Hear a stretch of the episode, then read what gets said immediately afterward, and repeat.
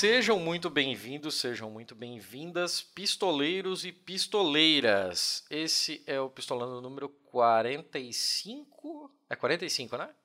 É 45. Beleza. Então, esse é o pistolando número 45 e o tema vocês já viram aí. Mas vamos começar as coisas do jeito que se, que se começa normalmente. Eu sou o Thiago Corrêa. Eu sou Letícia Dacker. E hoje nós viemos aqui com o tema paraísos fiscais. A gente já vai entender certo como é que aconteceu essa bagunça toda aí, mas antes disso, né, vamos deixar o nosso convidado se apresentar. E é a segunda vez que ele está aqui, é um dos poucos que já passou por aqui mais de uma vez.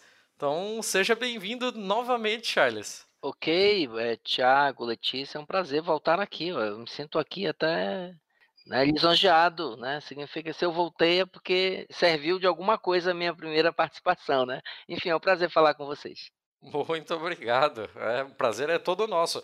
Inclusive, aquele programa sobre a reforma da Previdência rendeu alguns frutos, rendeu ótimas discussões. É, mas para quem não ouviu aquele programa e chegou depois, acabou não voltando nele e tal, para quem acabou caindo de paraquedas nesse, como é que você se apresentaria para a nossa audiência, por favor? Bom, eu sou. Bom, eu, eu começo pelo lugar onde eu nasci, eu sou paraense, tá? Embora radicado em Brasília, sou paraense. Isso é muito importante. É, auditor fiscal de, de receitas estaduais do Pará, mas atualmente exercendo aqui a função de presidente de uma entidade, de uma federação nacional chamada FENAFisco, que congrega os fiscos, os servidores, os agentes do fisco de todos os estados e aqui do DF. É uma federação que tem 35 mil, representa aí cerca de 35 mil agentes do fisco estadual de todo o país. Uhum. Bem, a gente já havia conversado uma vez sobre reforma da Previdência e tal, e eu tava. É, assim, as, essas pautas eu não sei o que acontece, elas só vêm para mim, assim, eu não planejo, elas simplesmente acontecem. E eu tava fazendo algumas pesquisas, estava vendo algumas coisas sobre, sobre arrecadação de impostos em diferentes países e tal, e eu acabei notando algumas, algumas coisas curiosas sobre uma lista de países que não possuem exército.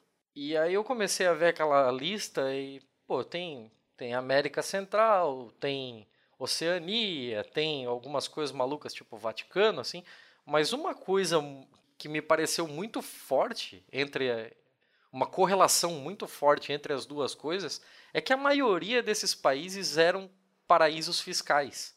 E eu fiquei, cara, isso não é uma coincidência, isso não pode ser uma coincidência.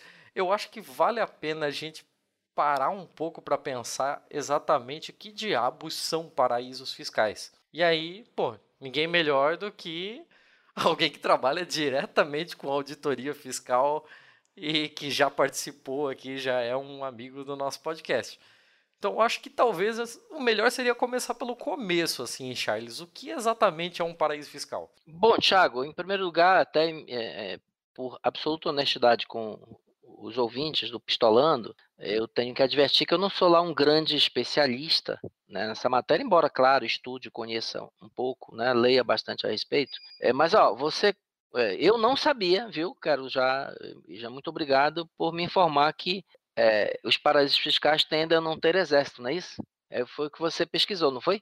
Pois é, eu, eu acabei dando, dando uma procurada assim e cheguei em nomes assim, ah, Andorra, Dominica, Granada, Liechtenstein, então Ilha Salomão, todas elas. Mas veja você, Thiago, que coincidência legal. Olha, a gente acabou de descobrir junto que é o seguinte, que talvez essa seja a única semelhança do paraíso fiscal com o paraíso celestial. Porque me parece que no paraíso celestial também não há exército, né? Então talvez seja as semelhanças param por aí, entendeu? Então, que descoberta bacana nossa, né? Não tem exército no paraíso fiscal e nem no celestial. Bom, ótimo. Enfim, o resto tudo se, se assemelha mais com o inferno, viu? O paraíso fiscal. Legal, mas paraíso fiscal, né, eh, Tiago, Letícia? É, na verdade, assim, o paraíso, a, a, história do paraíso é interessante, porque foi uma tradução, não foi uma tradu tradução fiel à sua versão, né, em inglês, que queria dizer refúgio fiscal, na verdade, né?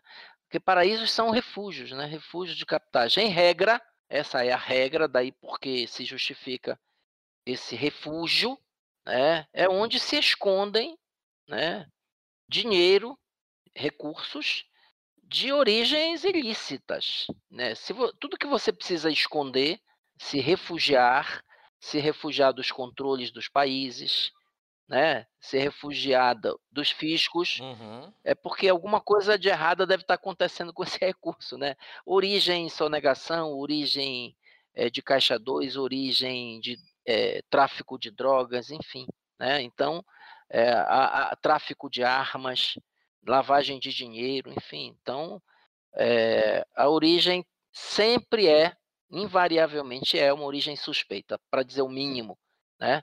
Daí porque Uhum. uma, eh, uma coisa, uma característica que é, em todos os paraísos fiscais, que são ou países ou territórios autônomos dentro de países, porque também tem isso, né? O fato é que tem uma jurisdição, um território que tem regras tributárias muito específicas e peculiares, baseadas fundamentalmente no sigilo dos donos desses recursos, né? As contas, seja de empresas é, pessoas jurídicas, seja de pessoas físicas, costumam é, receber o nome de offshores, né? Que são abertas nesses paraísos fiscais. Uhum. Mas, ô, Charles, não, eh, tem que ser necessariamente é, dinheiro é, de, de, de, fontes ilícitas, tal? Ou pode ser simplesmente alguém que está fugindo é, de instabilidade no próprio país ou uma coisa assim? Porque eu conheço um, uma pessoa em particular que herdou do marido uma grana. essa pessoa é italiana, não é aqui no Brasil, e era um período, tem muitos anos, era um período em que o país estava muito instável do ponto de vista político, e essa pessoa ficou com medo e colocou o dinheiro fora da Itália. Uhum. E era dinheiro que o marido tinha é, ganhado na bolsa de valores, era tudo originalista, né? Declarado, digamos assim, é. Então, mas aí não, não se classifica, não se classificaria então como como paraíso fiscal, uma, um lugar desses onde entra um dinheiro que que é só para fugir de instabilidade ou para a pessoa pagar menos imposto, que nem, sei lá, tô pensando em, em, em pilotos de Fórmula 1 que se mudam para outro país, ou Gerard Depardieu que foi morar na Rússia, sei lá o que, para pagar menos imposto. É, são coisas diferentes. São, são coisas diferentes, tá, Letícia? Assim, eu não vou aqui dizer, digamos assim, dar uma definição absoluta de que rigorosamente né, obrigatoriamente todo recurso que esteja em paraíso fiscal tem fonte ilícita. Não, não posso afirmar. O que eu posso afirmar isso com segurança é que, via de regra, normalmente é isso, tá certo? É isso que justifica a existência de paraísos fiscais. É possível que ali um caso ou outro isolado seja apenas para pagar menos tributos, porque o paraíso, ou você tem está eh, livre de, da, do pagamento de tributos, você tem uma, uma baixíssima tributação sobre esse recurso. No caso do Gerard Depardieu, uhum eu conheço um pouquinho, li um pouquinho a respeito, não tem nada a ver com isso. Né? Na verdade, ele mudou de hum. país para é, eh, não para re, se refugiar, refugiar, se refugiar os seus recursos num paraíso. Na verdade, ele mudou de país para poder ter uma tributação menor é, da herança, enfim, da riqueza, né? Mudou de país assim, e há uma certa, entre aspas, uma certa guerra fiscal entre os países relacionados à tributação das grandes fortunas, né? Então, por exemplo, a França. A França é um país classicamente que tributava, historicamente tributou muito pesadamente as heranças e as grandes fortunas, e ela foi, ele, a, a França foi modificando a, essa tributação, tanto que é, recentemente eu lendo um, até uma, uma entrevista do, do Piketty, né, que é francês clássico, aliás, uhum. lançou um livro agora, gente, espetacular, agora sim, é uma bíblia, né? É um livro de 1.200 páginas, que ele. Não, aí ele defende uma coisa, gente, ele defende uma coisa assim revolucionária, assim, sob todo, todos os pontos de vista. Ele defende, inclusive, o conceito de propriedade circulante, né? Então, ou seja, de que a propriedade não seja mais assim eternizada e definitivamente acumulada em nome de uma pessoa, mas que a riqueza circule na sociedade. É, e ele defende uma tributação pesadíssima sobre a grande riqueza, de modo a que todo cidadão, por exemplo, na, na França, para dar exemplo, ou na Europa, possa ter ali, aos 25 anos, uma renda em euros, um, um recurso que ele receba né, do Estado, fruto dessa tributação pesada sobre o grande patrimônio, para que todas as pessoas tenham a possibilidade de construir sua vida individual e coletiva. Enfim, é um livro assim que ele conta um uhum. pouco a uhum. história do capitalismo, mas eu não quero, eu não quero desviar para isso. O que eu quero dizer é o seguinte: A França tributava sempre pesadamente, ela mudou a configuração do seu imposto sobre grandes fortunas. Ela restringiu a tributação, ao invés de ser sobre a grande riqueza ou a grande fortuna, e a grande riqueza, a grande fortuna, ela não é apenas corpórea, não é apenas uma casa, um prédio, mas também a riqueza financeira. Ela deixou de tributar essa por uma estratégia possivelmente para evitar fuga de capitais, de recursos, e passou a tributar apenas o que eles chamam de riqueza imobiliária, que essa não tem como carregar a casa, o prédio, o palácio, né? Então lá o, o imposto sobre grandes fortunas, inclusive, é chamado de imposto sobre soli, é, imposto de solidariedade. Olha que nome interessante, né? Então assim existe essa uhum. guerra entre os países e os ricos, os milionários, os multimilionários fazem esse, digamos assim, esse planejamento tributário. Mas isso é uma coisa. Outra coisa diferente são os paraísos fiscais. Nos paraísos fiscais estão ali depositados em contas secretas, né, recursos de tráfico de armas, seguramente, recursos de tráfico de drogas, seguramente, de sonegação, mas não tenha dúvida. Né, o, o paraíso fiscal serve como refúgio para esse tipo de é, recurso ilícito, sem dúvida alguma. Deixa eu fazer um, voltar umas duas casas. É, o pessoal da.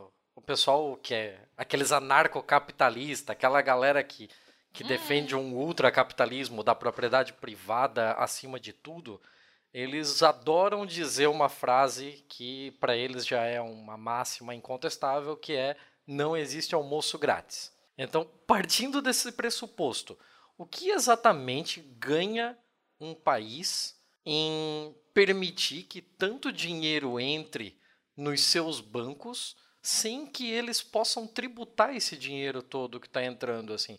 É, por exemplo, a, a, sei lá, Ilhas Caimã, que eu acho que, se eu não me engano, as Ilhas Caimã ganharam notoriedade no Brasil pelo, pelo problema lá do Nicolau dos Santos Neto, né? Do, do popular juiz Lalau. Que, aliás, só para botar um, um parênteses no negócio, o, o Nicolau dos Santos Neto começou como auditor fiscal. Mas, Cara, foi mesmo. Olha, é... eu tô é. aprendendo muito com vocês hoje. Eu não sabia dessa origem dele aí. Ele era meu colega, é isso? É, ele começou como auditor fiscal do Ministério do Trabalho, nomeado pelo Getúlio Vargas, é mole? Mas fechando esse grande parênteses, o, o Nicolau dos Santos Neto, ele, ele tinha feito um, um, desvio de verba e parte disso tinha acabado no paraíso fiscal da, das Ilhas Caimã. Eu estou citando essas coisas de cabeça, eu devo estar tá falando alguma coisa errada. Talvez seja outro país e tal.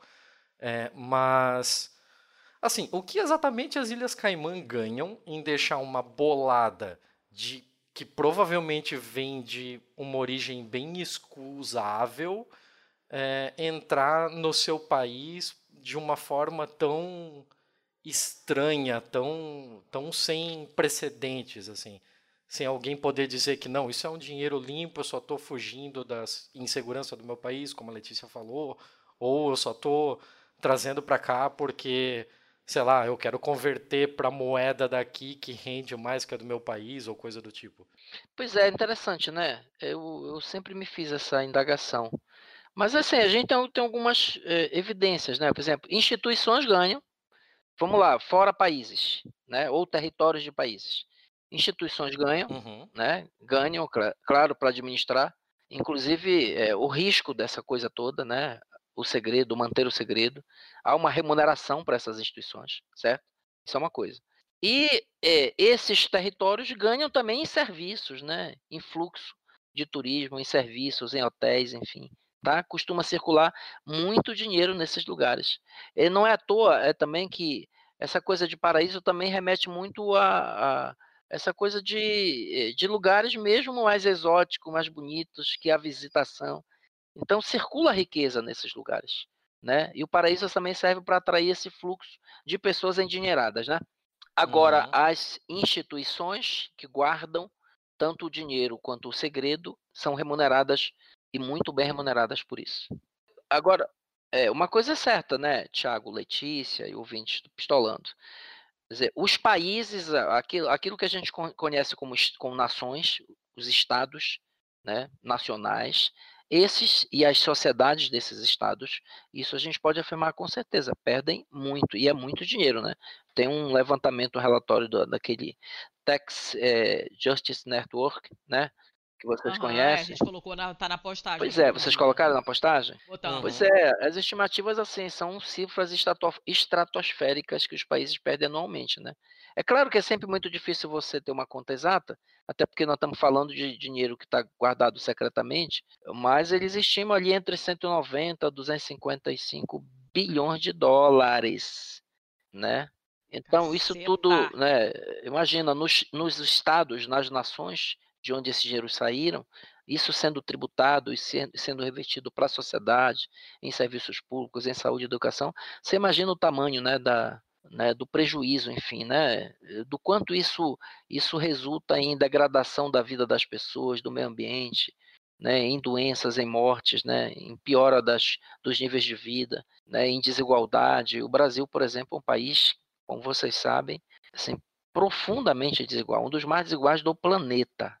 Né? E pensar que é um, é um, e pensar que é um país riquíssimo, poderia ser riquíssimo, né? O que a gente tem de. É uma desigualdade que está se aprofundando, né? Eu, até me permitam, porque tem a ver com o tema, né? Total, então. Vejam, olha o que acontece. O, um relatório do IBGE recente, chamado Síntese de Indicadores Sociais, foi divulgado há pouco tempo, cerca de um mês, né, do IBGE. Sim, é, é estarrecedor. O Brasil, é, nos últimos quatro anos, é, teve 4 milhões e meio de pessoas a mais que entraram na linha de pobreza. 4 milhões e meio de pessoas. Nós temos hoje no Brasil, hoje, 13,5 milhões de pessoas abaixo da linha de pobreza, segundo os parâmetros do Banco Mundial. E qual é o parâmetro do Banco Mundial? É o que é a linha de pobreza? São as pessoas que ganham por mês até 145 reais por mês. Ou seja, o Brasil tem 13,5 milhões de pessoas que estão vivendo abaixo desse valor. Desses 13,5 milhões de pessoas, é, 4 milhões e meio foi, é, vieram nos últimos quatro anos. Né? Ou seja, dá um milhão, um milhão de pessoas por ano. Vocês terem uma ideia de grandeza, Tiago, Letícia, 13 milhões e meio de pessoas é mais do que a população da Bolívia. A Bolívia não tem 12 milhões de habitantes. Então é mais do que uma Bolívia inteira, abaixo da linha de pobreza. E o próprio relatório síntese de indicadores sociais, ele aponta, ele não apenas é, constata e diagnostica essa tragédia, mas ele aponta inclusive alternativas e soluções. E uma delas, vocês vão ficar, eu tenho certeza, estarrecidos. É, o, o, relatório síntese de indicadores sociais, o que, que ele aponta? É, essa população de 13,5 milhões de pessoas é, está predominantemente nas regiões norte e nordeste, é predominantemente preta e parda. Poxa, que é surpresa! Pre... E é, olha que coisa, é né? predominantemente né? é, ou analfabeta ou com o ensino fundamental incompleto. Então, veja, Norte, Nordeste, preta e parda, é, ou analfabeta ou um fundamental incompleto. Ou, ou, seja, beleza, até aí nenhuma novidade, né? Mas qual, o que é de estarrecer? O relatório aponta o seguinte, que com um bilhão por ano numa política focalizada para essa população. Um bilhão por ano. Um bilhão por ano. Nós conseguiríamos tirar esse pessoal dessa faixa da linha de pobreza. O que é um bilhão por ano, Letícia e Tiago? O que é, sinceramente? Um bilhão para nós é uma cifra incalculável, mas para um país como o Brasil, que tem um PIB de 2 trilhões, entendeu? Que tem uma sonegação de 500 bilhões por ano. A, a sonegação do Brasil é estimada em 500 bilhões por ano. Nós estamos falando de 1 bilhão para tirar 13 milhões e meio de pessoas dessa faixa. Vocês, então é uma coisa assim, ó, não, não sei nem o que dizer para vocês. É, esse é, é, o que aponta o, o síntese indicadores é, é, sociais do IBGE já sob o governo Bolsonaro que apontou isso. Entendeu? Eu não sei como o pessoal do IBGE já não foi todo demitido, enfim. Eles costumam demitir, eles ideia, costumam não. matar o, o, o, né, o, é, o, entregador de carta, né? É, matar o mensageiro ao invés ah, de. Sim. Mensageiro. Enfim, tá? Então é, é de estarrecer. E a gente está falando aqui de paraíso fiscal, né? Então, estimativas. É, isso, olha, uma coisa que, puxando isso que você acabou de falar, né? Um dos links que a gente colocou aqui uh, é um link da Rede Brasil Atual que fala que a sonegação custa ao país sete vezes mais que a corrupção, segundo um pesquisador, e essa notícia é de 2017. Exato. E essa é uma conversa que eu já tinha tido com meu irmão, assim, algumas vezes. Meu irmão é mó cabeção, sabe tudo. E toda vez que esse papo de corrupção aparece, né, esse, esse, esse slogan, as pessoas falam de corrupção como se fosse, é, sei lá, um animal que pudesse ser extinto, né? E quando a gente sabe que é impossível acabar com a corrupção, isso não existe, né? E como se esse fosse o maior problema do país, e na verdade não é. Né? A, a, a, sonegação acaba custando muito mais do que a corrupção. E uma vez eu tive uma conversa com uma pessoa totalmente aleatória no Twitter e a pessoa, ah, mas a sonegação é um tipo de corrupção, não sei o que. Eu falei, é, não, exatamente. Né? E, e mas é numa, as pessoas não sabem desse dado. As pessoas realmente acreditam que a corrupção seja o pior problema, mesmo sem ter ideia dos números nem de coisa nenhuma, e mesmo elas mesmas praticando pequenos ou médios ou grandes atos de corrupção no dia a dia. E, no entanto, a gente vê por esses dados aqui que a diferença é de sete vezes. Exatamente. É muito, é muito gritante. Por que, que a gente não comenta mais isso, então? Já que é uma diferença tão berrante assim. Sete vezes mais é muita coisa. Por que, que ninguém mais fala disso o tempo todo? Para desmontar essa pataquada de, de corrupção para lá, corrupção para cá. É, essa, essa palavra nova aí que inventaram, narrativa, né? Um dia, de, um dia desse eu ah, tava ah, falando, eu tava ouvindo uma entrevista do professor Ladislau Dalbor, extraordinário, que ele tem um livro chamado Capital, A Era do Capital Improdutivo, que ele fala dessa financiarização da economia, né? Mas ele disse uma coisa interessante, professor, né? Ele disse, olha, essa coisa de narrativa, né? Antigamente a gente dizia, olha, é mentira, pronto. Agora a gente fala assim, não, essa narrativa. Agora é fake news, agora é fake news. Então é. essa narrativa da corrupção, sonegação, enfim, ela é, na verdade, ela não é uma coisa nova na nossa história, né, gente? Vamos lá. O Juscelino Kubitschek foi né, é, execrado no país em determinado ah, momento. Sim, sim. Né, porque Getúlio Vargas foi execrado, né? Enfim, a história do, Getúlio, do, do Juscelino, inclusive, é interessante, né? Que tem a ver com um apartamento lá no Rio de Janeiro, enfim, né? Então, essa coisa serve muito bem para distrair o povo, né? Enquanto eles praticam o verdadeiro assalto. É porque a corrupção, como ela ela é mais associada no senso comum, na cabeça das pessoas, à política e ao Estado, né? aos políticos e aos governos. E como há uma estratégia narrativa de negar e criminalizar a política, certo? Porque assim, né, quando ao uhum. contrário é pela política que a gente muda o país, não é fora dela. Então assim, e como a sonegação está associada ao poder econômico, ela atinge o coração do poder econômico. Porque quem sonega são os grandes corporações empresariais. Né? Então, sonegação é tratada no país na narrativa dos donos do poder, né? Do poder financeiro, econômico financeiro, é tratada de uma maneira mais tênue, mais suave, quase que como uma né, única alternativa dos, né, dos grandes empresários que lutam para gerar emprego e que tem que sobreviver à sanha do Estado corrupto, dos políticos. Então é. constrói-se em torno da sonegação toda essa narrativa, quase com, como uma autorização, uma concessão, uma, uma boia de salvação do poder econômico, e a corrupção é mais fácil bater, né? Embora os números, isso é verdade, os números da, da, da, corrupção no Brasil são muito inferiores aos da sonegação, né? mas ela atinge quem? A classe política, os políticos, enfim, o Estado, o governo. Então, essa ideia de você fragiliza na cabeça das pessoas o Estado, a política, né? de modo que o poder econômico possa manter aí o Estado sob a sua captura. Né?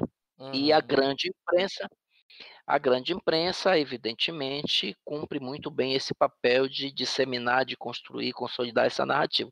É por isso que não se discute essa coisa mesmo a sério, né? Porque o discurso mesmo é, é hegemônico, enfim, né? É, não tem quiséramos nós se a gente ter mais pistolandos por aí discutindo esse assunto. E também tem o seguinte, né? Como você falou que quem sonega são grandes empresas, grandes corporações, é uma coisa desumanizada, né? Porque se você for olhar as empresas mais rentáveis, mais lucrativas, maiores do mundo, não sei o quê, a gente nunca ouviu falar. Porque é um grupo que comprou outro grupo, que comprou outro grupo, não sei mais o que, a gente nem sabe quem, de onde surgiram, quem que é o dono, de que país que é. São nomes com, sei lá, com siglas, a gente não, não consegue identificar pelo nome talvez nem o país, né, de precedência, de procedência. E então fica mais difícil você apontar o dedo também, né? Se alguém falar, nossa, tem uma empresa chamada KCP que só nega pra caramba, você fica, é, mas mesmo quando a gente consegue, Letícia, você tem razão. Se você falar o nome do cara, né? É o político, delegado, sei lá o que das contas. Você fica, ah, filho da puta. E você consegue apontar o dedo, né? Tem essa coisa também, talvez. Tem essa coisa, Letícia, mas quando a gente consegue apontar o dedo pro sonegador, ele é visto como um, um, um cara do bem, entendeu? Ó, o dono da van é um tremendo sonegador. Nossa senhora, nem me fala desse velho Você entendeu? É uma, mas é um tremendo sonegador. Então eu posso afirmar, não estou fazendo nenhuma acusação sem provas, leviana. Ah, não, tem um monte de provas, entendeu? sabe? Mas aí, como é que ele é tratado aí? Certo? Entendeu? O empregador, enfim, gera emprego, riqueza para o país, é um tremendo um, um sonegador. E como tal, se é sonegador, é criminoso, não é isso? Ou sonegação não é crime? Sonegação é crime. Sonegação é crime. Aliás, existe uma lei, 8.137 de 1995, 1990, que define os crimes contra a ordem tributária. Né? E a sonegação é um crime contra a ordem tributária. Logo, quem sonega está cometendo um crime. E se está cometendo um crime, é um criminoso. Pois é, uhum. mas bandido bom, bandido morto só vale para ladrão de galinha, né? Só vale ladrão de galinha preto. Galinha, exatamente, exatamente. Então, é, no, no que vocês estavam falando agora, inclusive, é, eu vou deixar um outro link na, na nossa pauta, que também é de uma parte do, do Tax Justice Network, do, da, da rede de justiça fiscal, né? que é o índice de sigilo financeiro, que é assim, é, a maioria dos paraísos fiscais se usa de acaba usando de mecânicas de ocultamento do, dos verdadeiros donos da, da conta, né, justamente para facilitar, aliás, para impedir uma investigação, caso ocorra e tal, e para tornar mais atrativo para o sonegador, para a pessoa que está levando esse dinheiro para um, um país totalmente obscuro, que quanto mais é, difusa for essa informação de quem é que tá, quem é o dono da conta e tal, mais interessante fica para quem está usando isso para cometer alguma ilegalidade, né? No eu, eu também estou usando aqui algumas coisas do mundo em dados, né, daquele data.word, que ele é uma plataforma que ele contempla uma cacetada de dados abertos de uma série de diferentes organizações do, do mundo, de todo tipo de coisa. E aqui no data.word tem as informações do relatório anual da OCDE de 2014 sobre é, maiores paraísos fiscais do mundo. E de longe, assim, mas muito longe do resto, principalmente nesse índice de, de sigilo financeiro, vem em primeiríssimo lugar a Suíça. E aí eu fico me perguntando o que diabos a Suíça tem que tanta gente leva dinheiro para lá. A gente teve até um escândalo do HSBC com relação aos, ao dinheiro na Suíça. A gente teve o nosso brasileirão aqui, né? Do que, que derrubou o Cunha, foi justamente uma conta na Suíça, né? O Eduardo Cunha foi para uma para uma audiência na, na Câmara dos Deputados, perguntaram para ele se ele tinha é, contas fora do Brasil, não sei o que e tal e ele falou que não tinha nada. E logo depois descobriram uma conta no nome da mulher dele para uma. Eu não sei como chama isso, mas é meio que uma agência financeira que na real a gente sabe, o nome disso é lavagem de dinheiro, né? Mas tem todo o nome bonitinho que, que é. os advogados inventam. Né? Que ele não era o dono, ele apenas usufruía, não, né? Coitado. Ele não era o dono é, da Basicamente aquilo apareceu na conta dele. Inclusive foi essa a justificativa que ele usou. Não, eu, eu faço usufruto, mas dono, dono eu não sou. Não tá no meu nome. Não, não sou dono. Haja, haja peroba. Exatamente. É, houve a provocação, através de representação de partido político, acerca de uma frase por mim proferida respondendo a uma pergunta durante a comissão parlamentar de inquérito acerca sobre se eu detinha contas no exterior. É a palavra exata, depois o, na, nos seus fundamentos o advogado poderá fazer a substituição e me falar.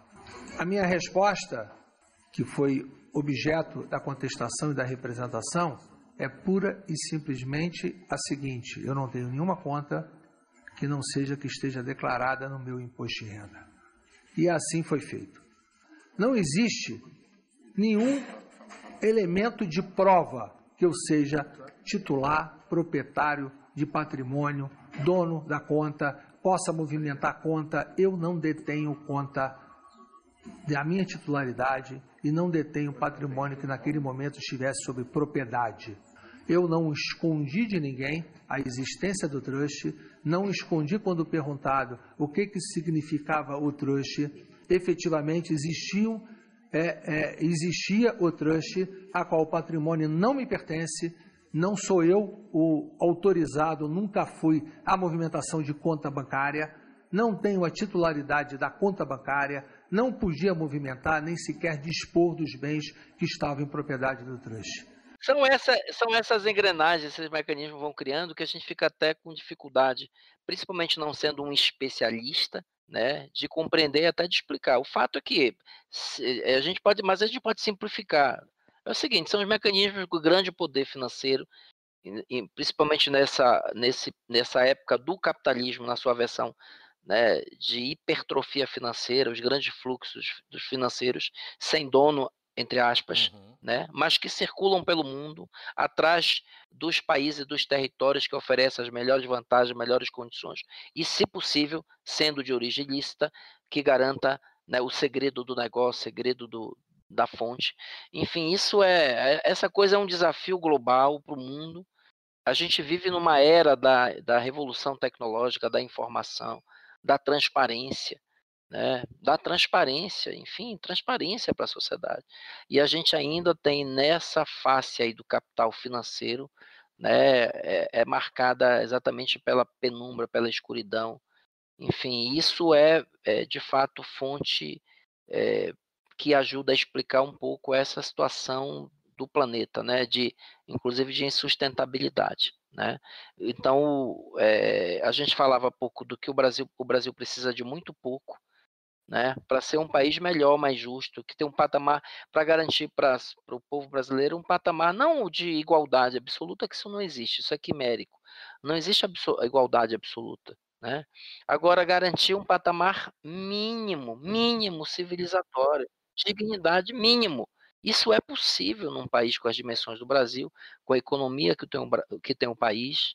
Né? Nós estamos falando aí, gente, é, o orçamento do Bolsa Família, o orçamento inteiro do Bolsa Família de um ano, né, é de 27, 28 bilhões de reais.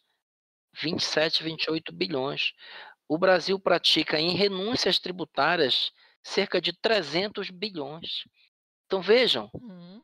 Né, o Brasil renuncia em tributos, isso fora paraíso fiscal, tá, Letícia e Thiago?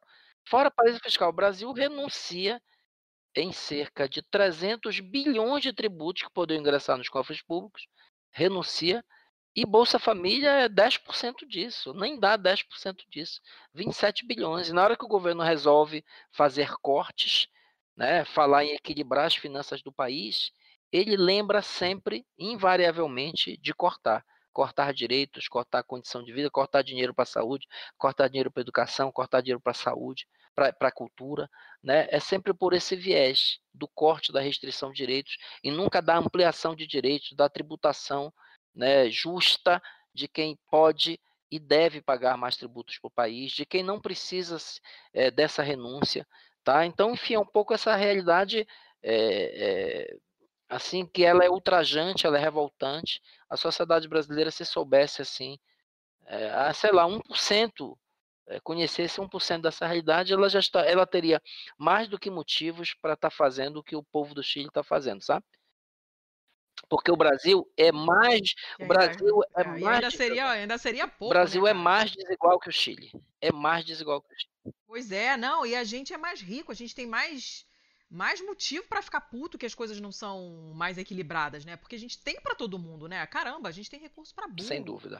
É, e assim, fica cada vez mais escancarado, né? E assim, para quem não tinha conseguido ver ainda, porque mesmo nos períodos dos governos do PT foi, foi da mesma forma, mas fica cada vez mais escancarado que o nosso patamar econômico é, ele foi feito para ser totalmente protetivo com quem é rico nesse país, né? É, infelizmente, a ameaça comunista que o presidente ama falar que a, a, ditadura petista não conseguiu acabar com isso. A ditadura petista deixou os ricos muito, muito, muito ricos. Inclusive, é, eu estou aqui com, a, com ele aberto um relatório das Nações Unidas, que não é. Vamos, vamos combinar assim que não é exatamente o Partido Comunista da Venezuela dizendo, é as Nações Unidas. Não é? Eu achei que fosse, porque os bozos sempre falam que pois é. é, e aqui tá, super... o Brasil é o paraíso tributário para super ricos. Então, assim, se a gente não é um paraíso fiscal nos mesmos modelos de, sei lá, Bahamas, é porque a gente, enquanto a galera do, do da base da pirâmide, paga imposto pra cacete. Pra quem é super rico, esse país aqui é muito mais do que uma mãe. É a mãe, o pai, é a família toda. Principalmente aquela vovó que te deixa repetir a sobremesa. Uhum. É isso. Que bota é, dinheiro no teu bolso, assim, né? Que dá envelopinho um de dinheiro no Natal, né? É. esconde é, a tua mãe. Esconde nas Bahamas, né? Que a tua mãe vai, vai taxar. É. Caramba, é, gente, é uma coisa impressionante. Ó, os, os bancos, né? Ó, os bancos em 12 meses, vocês é, já, já, já notaram isso, né? Não importa o período, não importa se foi no período PT que os bancos bateram sucessivos recordes de lucro, não importa no período Temer que eles continuaram batendo recorde de lucro, não importa o governo Bolsonaro que continuam batendo recorde de lucro, não importa se nós temos tempos de bonança econômica e nós vivemos algum tempo atrás, não importa se a gente vive uma crise econômica sempre e sempre os bancos a cada ano lucram mais. E são o setor da atividade econômica do Brasil que mais está demitindo. Eles, ao mesmo tempo que aumentam seus lucros, eles demitem. Uhum. Então, vê, é uma, é uma coisa de fato estarrecedora. Demite mais e tem mais lucro. Né? Então, tem alguma coisa errada, não é? Então, lucraram nos últimos 12 meses, até esse, esse dado, é, até de julho de 2018 a junho de 2019. Nesse intervalo de 12 meses, os bancos lucraram 109 bilhões de reais. Né? Cara, então 109 bilhões de reais. Então, enfim, tem alguma coisa muito errada. É, ó, a gente da, tem defendido a, a, aquela coisa do, do, do, imposto sobre grandes fortunas que ninguém. Né, enfim, cara, por que, não se tributa grande fortuna? Ah, o que é grande fortuna tal? Nós temos uma. Aliás, nós temos uma proposta na reforma tributária solidária que a gente tem defendido no país. A gente está chamando de grande fortuna, ó, acima de 10 milhões. Vocês acham razoável considerar acima de 10 milhões uma grande fortuna num país com a realidade brasileira? Eu acho que é bastante razoável, né? Eu acho minimamente razoável. Nós temos uma estimativa de que se nós tributarmos a partir dessa faixa de 10 milhões, progressivamente, nós conseguimos arrecadar, nós temos cálculos, eh, tem está no livro, inclusive a Bruna pode até mandar para vocês, indicar o link e tal, tem um PDF do livro, é, a reforma tributária necessária, a gente demonstra ali que nós conseguimos arrecadar, a nossa estimativa de arrecadar 37 bilhões com esse imposto sobre grandes fortunas. E assim, desses, e desses 37 bilhões, é, Letícia e Thiago, 26 desses 37 bilhões, ou seja, mais de 70% desses 37 bilhões, é do pessoal que tem a, a, a, a, a fortuna acima de 100 milhões, porque a tributação seria progressiva, ou seja, nós conseguimos arrecadar 26 bilhões dos brasileiros que têm uma fortuna superior a 100 milhões de reais. Então, assim, 26 bilhões dessa gente alguns milhares de pessoas, nós estamos falando daqueles 27 bilhões do Bolsa Família. Lembra que eu falei para vocês? Que favorece uhum. milhões de pessoas. Entenderam? Então, assim. Mas o que, que o governo faz? Ele resolve taxar o desempregado. Você entendeu? Então ele está taxando, é como se a gente teve, teve aquelas brincadeiras aí na internet, esses memes, taxar as grandes pobrezas, né? Não, é, é incrível, Foi a opção né? do governo. Recentemente houve uma, uma discussão quanto a isso, acho que essa semana, inclusive, teve uma, uma discussão sobre isso, inclusive na gringa, né?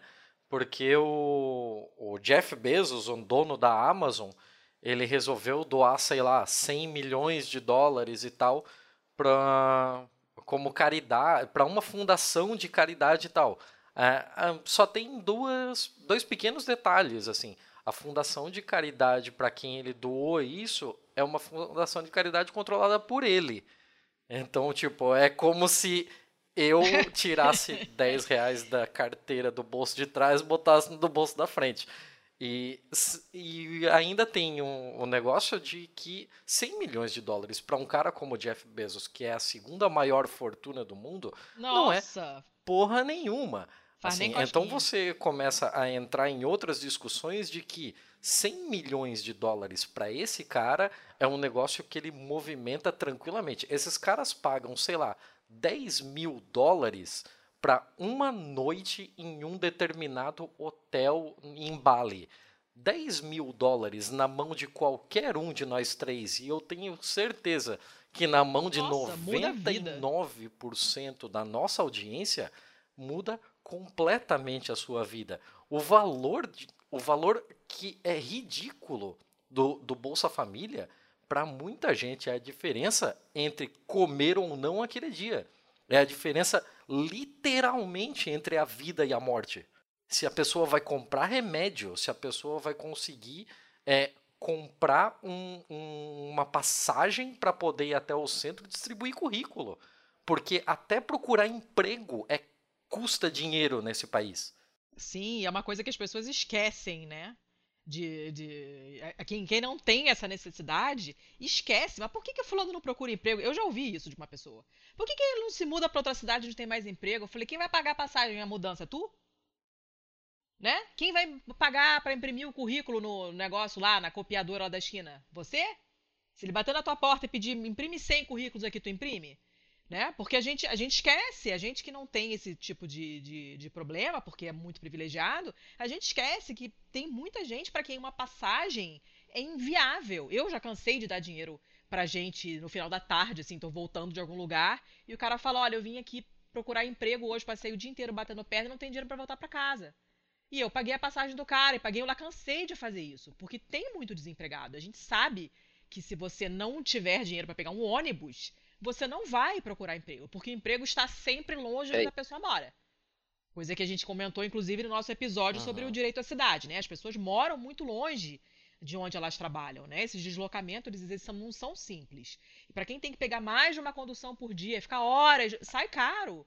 Quando a pessoa não tem e já sabe que provavelmente vai passar o dia inteiro batendo perna e não vai arrumar emprego nenhum, ela nem sai de casa. Você vai culpar essa pessoa porque ela não está é procurando é emprego? Eu não culpo. Eu também ficar em casa chorando em posição fetal, sabe? É, é mais fácil do que você ficar levando não na cara o dia inteiro e pedindo esmola para andar de ônibus. É, a coisa é tão dramática, né, gente, que o Brasil incorporou nas estatísticas, nos indicadores socioeconômicos, uma figura do desalentado, né? Você não é que coisa Exato. terrível, né?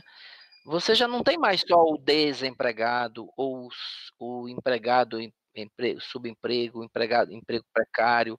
Você já tem o desalentado, que você agora, Letícia, falou um pouquinho desse desalentado, aquele que não está mais nem procurando. Né? O sujeito tá, até desistiu, ele não tem nem como se deslocar de casa para procurar, então Sim, ele está desalentado, resignado, né? Uma coisa mesmo triste, né? Num país como o nosso, né? Olha, um dia desses, é, um dia desses assim, acho que foi em agosto, tenho, não, se não estou enganado, em agosto, o Drauzio Varela escreveu um artigo assim extraordinário, sabe? Um artigo que eu até recomendo vocês darem uma lida, né? É, o, o, título do artigo é, se não estou enganado, assim, que sem, sem, o SUS, por exemplo, é a barbárie, sabe? Ele, ele falando, ele né, muitos anos, né, se não estou enganando, mais de 40 anos na, na medicina, enfim.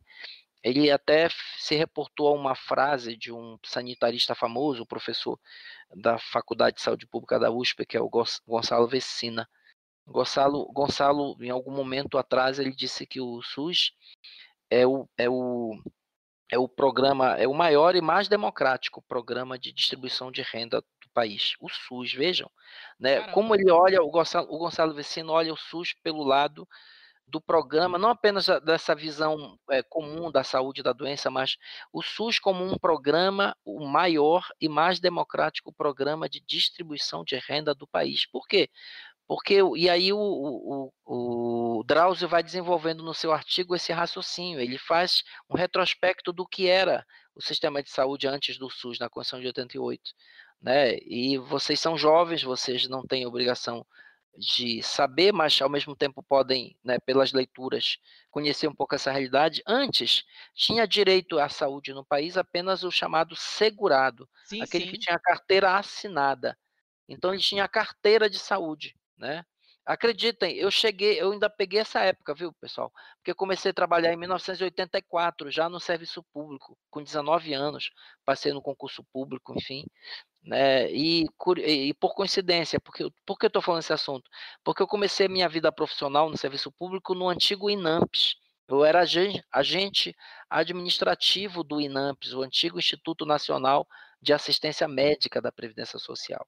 Então, 84, portanto, antes da Constituição de 88, eu ainda tinha, uh, cheguei a pegar esse tempo da carteira do segurado. Quem não tinha carteira de trabalho carteira assinada, relação vínculo trabalhista formal, não tinha direito à saúde, aos, a ser atendido nos postos de saúde na época do INAMPS. Então, essas pessoas dependiam, assim, da assistência social, das santas casas.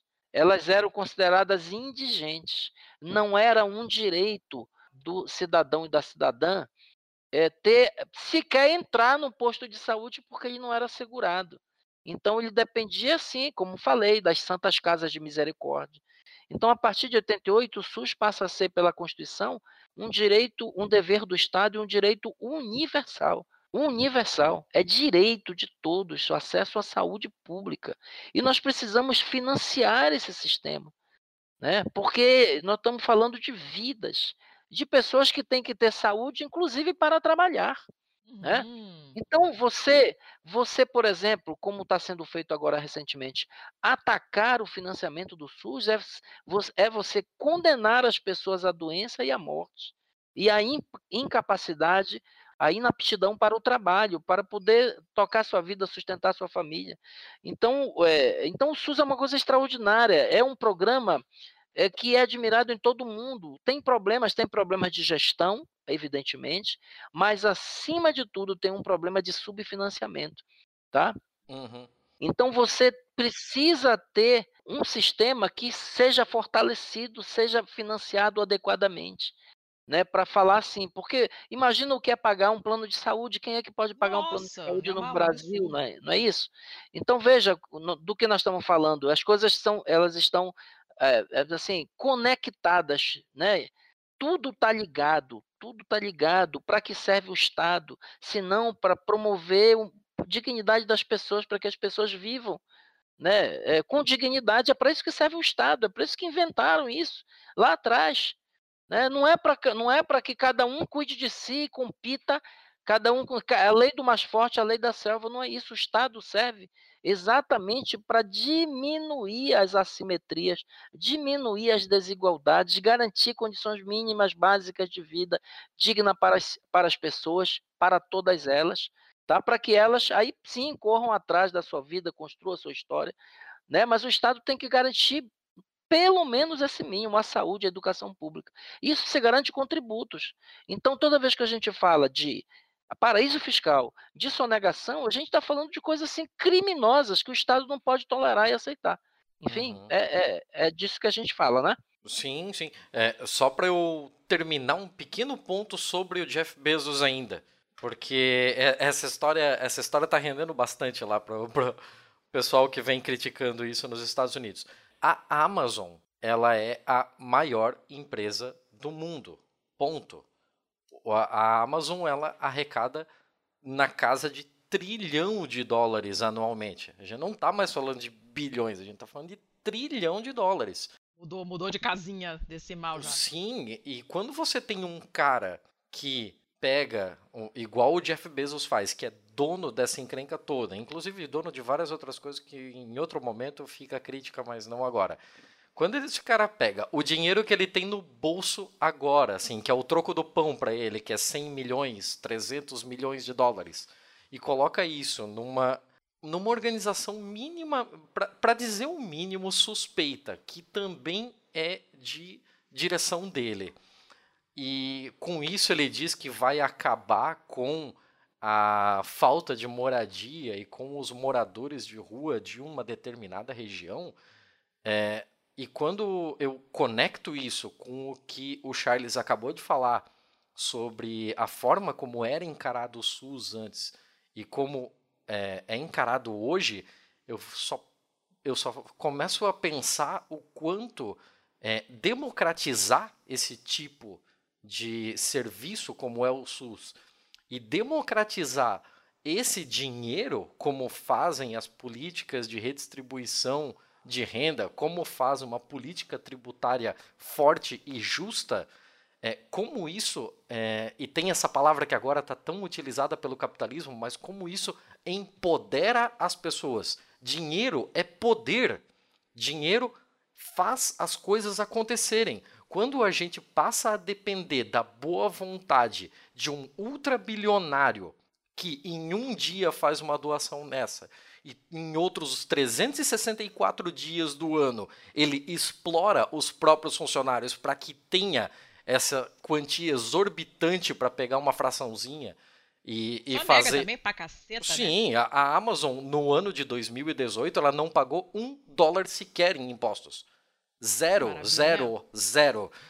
Mas quando a gente passa a depender da boa vontade de ultrabilionários para fazerem pequenas é, pequenos ajustes na, no rumo da sociedade para dar algum tipo de benefício para uma pequena porção da sociedade, isso já aconteceu em outro momento da história e o nome disso é feudalismo. É, um, é, assim, contando, é, eu, a minha mente trabalha numa velocidade que eu não consigo acompanhar, eu preciso jogar um parêntese. Mas o nome Lorde, a, a, a palavra Lorde, ela vem de uma. A etimologia dela vem de uma palavra que eu não lembro de onde que é, mas de, de algum daqueles idiomas nórdicos, e a origem dela significa o portador do pão, o cara que detém o pão, e é ele que fornece o pão para os outros, que os outros não têm. Então, olha o significado disso, assim, ó quando o Lorde passou a, a, ser aquele cara que a gente conhece do, da Idade Média, né? Então ele é o cara que detém a riqueza e que volta e meia ele se sente meio que impelido a fazer algumas benfeitorias pelos camponeses dele. E a gente tá voltando exatamente para as mesmas coisas. A gente tá dependendo de, sei lá, Luciano Huck para reformar Chevette. A, a, a gente tá dependendo de Fundação Lehman para educar as nossas crianças dentro de um contexto cheio daquela, daquela religião do empreendedorismo, daquela teologia da prosperidade que, que, que é o empreendedorismo. É, então, quando a gente começa a, a olhar para esse tipo de coisa, fica muito claro que o que a gente precisa não é do dinheiro dessas pessoas, é do poder delas. É, neste momento atual da nossa história, a gente ainda não pode fazer exatamente o que queria que era poder pegar, sei lá, o Bill Gates e enforcar nas tripas do Jeff Bezos. É, eu acho que isso faria um bem danado, assim. É, e, e, depois vai virando uma corrente, né? Aí pega as tripas do, do Bill Gates, coloca o Mark Zuckerberg, aí pega as tripas dele, coloca o Trump, e vai fazendo, vai fazendo uma grande corrente, vai virar uma grande linguiça. mas, mas enquanto esse momento não chega, o mínimo que um Estado minimamente progressista poderia fazer é uma redistribuição de renda paritária e justa. Agora, voltando um pouquinho ainda na parte dos paraísos fiscais, eu fico pensando que os países em si, as unidades que não são paraísos fiscais, como é, sei lá, por exemplo, o caso de, sei lá, Argentina. Só para não ficar dentro do contexto do Brasil, a Argentina não é um paraíso fiscal. O Paraguai é. O Paraguai é considerado um paraíso fiscal bem forte. Quando as pessoas começam a sumir com, com esses super ricos, começam a retirar dinheiro da Argentina e colocar no Paraguai para ter uma taxação menor, para parar de reter esse tipo de coisa e tal, é, a Argentina perde com isso. A Argentina perde muito, uh, não só enquanto país, pela falta dessa tributação, como toda a sua população, pela falta do, das benfeitorias que poderiam ter sido feitas com esse dinheiro tributado. É, por que, que ainda existem paraísos fiscais? Porque os outros países que não são paraísos fiscais não fizeram alguma coisa para impedir esse tipo de prática no mundo financeiro? Existe alguma justificativa para isso ou é simplesmente uma grande canalice dos donos do mundo? Eu, assim, eh, Thiago, o que eu vou te falar é só a minha, enfim, minha impressão limitada, falha, precária, né? Sobre um tema tão grave, tão complexo, uhum. enfim, tão é, obscuro, né? É, eu, eu, a minha visão de mundo, a minha história me, me aponta para a seguinte conclusão, né? É de que os países, como você disse, por que, que os países não fizeram isso para evitar? É porque os países, em regras, é, as nações, os estados estão capturados exatamente por esse poder. São eles que tomam as decisões. São eles que constroem a agenda política das grandes nações.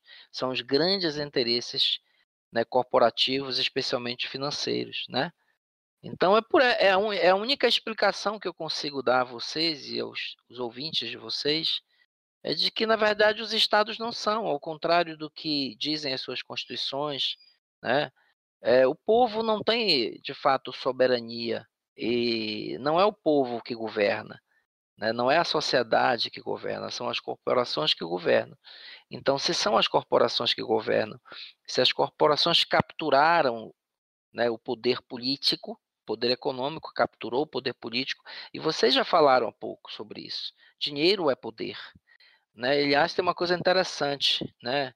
O dinheiro é isso, né? O dinheiro é um meio, pelo menos ele foi inventado como um meio de troca, né? Já houve outros ao longo da história da humanidade, outros meios de troca. Inclusive o escambo, né? Trocar mercadoria por mercadoria.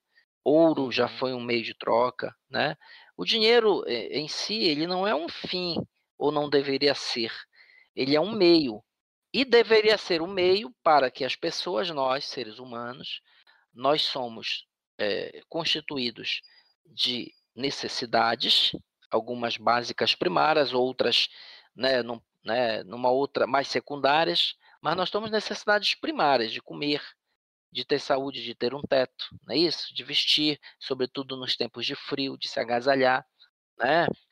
Então, nós temos necessidades básicas primárias que precisam ser atendidas. Depois, nós temos necessidades secundárias. E nós temos também, numa escala acima, nós temos desejos. Né? O que é também legítimo. Você desejar um computador, desejar um uhum. carro, desejar tomar um É óbvio, enfim. claro. Então, o dinheiro, a rigor, ele serve para você atender necessidades e desejos. Mas chega um ponto, gente, que o dinheiro ele é é tanto, é tanto, mas é tanto, que ele já não serve mais nem para atender as necessidades e tampouco para atender desejos. Porque imagina alguém que tem 100 bilhões. Não há desejo a ser atendido. Esse cara pode ter um iate, um jato executivo, viajar. Comprar uma ilha, mês. comprar uma cidade Mas inteira. Mas o dinheiro, uhum. então o dinheiro ele chegou num ponto em que tudo, é, o que já deixou de ser para atender até mesmo desejos, é, ele é apenas para acumular poder. Né?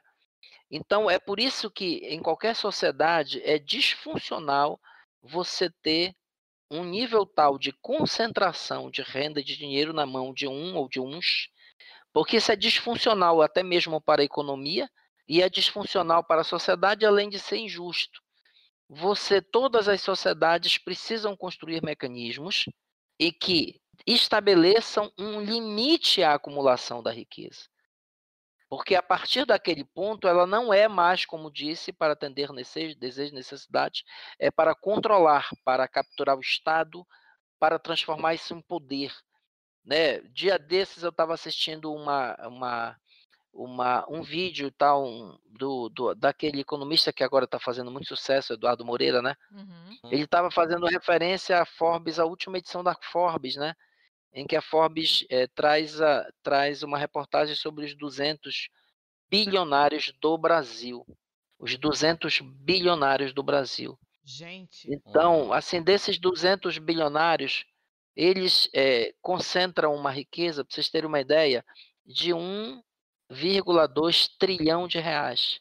200 pessoas. 1,2 trilhão de reais. Certo? Eles não são deputados, não são senadores, ok? Eles não precisam ser. Mas eles, o que fazem? Eles compram e capturam o poder político no país. Porque eles controlam mandatos, eles determinam a agenda política do país sem precisar se submeter ao processo eleitoral democrático. Entendeu? Eles não precisam né, entrar nesse mundo aí mundano do Congresso. Eles, né, do alto dessa fortuna acumulada, eles controlam a agenda do país. São eles que definem se tem que ter reforma da Previdência ou não, se tem que ter reforma trabalhista ou não, sem precisar ter mandato. Entendeu? Então o dinheiro serve para isso. Por isso que ele é disfuncional para a economia, ele distorce, corrompe o processo democrático, a democracia de um país, a soberania de um país, porque eles passam a mandar no país de 200 milhões de pessoas sem precisar se apresentar para ser deputado, governador, prefeito, presidente. Né? A então, gente não dinheiro... sabe nem quem são né, essas pessoas. A gente não Exatamente. É e controlam isso. Exatamente. Então, o, o, é, aí, voltei, eu estava assistindo, como disse para vocês, dia desses, o professor Ladislau, ele estava lembrando que o Safra, que está nessa lista aí de bilionários, ele enriqueceu em um ano 19 bilhões. Em um ano. 19 bilhões. Então, isso é absolutamente insustentável. Então, você tem que estabelecer limites para a acumulação da riqueza. E, esse, e, e, e o que exceder esse limite tem que ser redistribuído na sociedade. É assim que, que as coisas devem funcionar numa sociedade minimamente civilizada. Uhum. É, você falando isso tudo, só ficou uma, uma voz na minha cabeça dizendo: Ó, oh, você tá vendo, não tem outro jeito, só revolução. Porque assim, é, é, o que, é o que nos sobrou, não tem, não tem muito mais pra onde ir. Desculpa. Eu acho que não, já é. Eu não tenho esperança nenhuma de ver isso ainda é, no, meu, no, meu, tempo e, de vida. Mas... E eu concordo contigo, né? Mas aí estão ameaçando com o AI5, né? Então, é. É, né? Você quer fazer mais alguma pergunta relacionada ao tema do paraísos fiscais? Porque senão eu acho que a gente pode aproveitar essa deixa e falar de algumas coisas que estão acontecendo atualmente, não? Pode falar o que está acontecendo atualmente, porque eu já sei por que você vai perguntar e está na hora mesmo, manda ver. Eu vou fazer uma pergunta, na verdade é para saber se você tá, é, se você tá ciente, se você tá a par desse negócio que, que anda acontecendo, que a a Assembleia Legislativa de São Paulo abriu uma CPI sobre sonegação de impostos. Pô, não estava sabendo disso não, ó. E hoje eu estava com um amigo de São Paulo e a, gente passou, aliás, ontem e hoje numa reunião aqui em Brasília. Ele já até voltou para São Paulo agora, um grande amigo meu, que é do Fisco de São Paulo, inclusive, né? E uhum. a, a, gente conversou tanto e eu não tomei conhecimento disso. Eu também passei esses dois dias dizer para vocês assim um pouco desconectado aí das redes, sabe? Porque como eu estava presidindo uma reunião do fisco de todo o país aqui em Brasília hoje e ontem, aí eu me desliguei um pouquinho. Enfim, eu estou desatualizado quanto a essa informação. A gente quando não sabe a informação do dia, a gente sente assim parece que está é, tava, sei lá, hibernando, né? Uma semana. É, é, eu não estava sabendo essa história não, gente. CPI da sonegação é? Explica aí, Thiago, que eu também não tô por fora. Então, é, eu também não tô exatamente por dentro, até queria saber se você tinha mais informações sobre isso. Parece que ela já vem rolando há algum tempo e ela, inclusive, já multou alguns bancos pelo, pelo não recolhimento de ISS, que é o Imposto sobre Serviços, né? É, inclusive, ela já teve um, um recurso contra ela, já foi barrada, foi para o STJ e o STJ decidiu sobre a continuidade dela. É, o recurso tinha sido feito pela Associação Brasileira das Empresas de Leasing e a Associação Nacional das Sociedades de Fomento Mercantil, a ABEL e a Nossa, ANFAC. E é incrível, assim, essa sociedade, essas associações, elas simplesmente aparecem, você não sabe quem são essas pessoas, são CNPJs completamente obscuros, assim, ninguém conhece essas porra. E a, a instauração da CPI, ela mais ou menos, pelo que eu consegui entender, era uma sonegação de ISS por empresas que prestam serviços em São Paulo. Então, o que acontece? Vamos citar nomes, porque esses caras não vão nunca vão patrocinar a gente mesmo, então foda-se, né? O Itaú, o Itaú, ele tem aquele prédio enorme lá na Avenida Paulista, em que todas as operações dele acontecem na Paulista. É, se você quiser comprar lencinho umedecido pro, dire... pro gerente da, do banco de não sei que cidade do interior, você vai ter que pedir a benção, beijar a mão de alguém na Paulista. A questão é que, tipo, o Itaú, ele tinha toda essa operação lá, mas ele registrava o seu escritório que realmente tomava as decisões, por exemplo, em, sei lá, Barueri.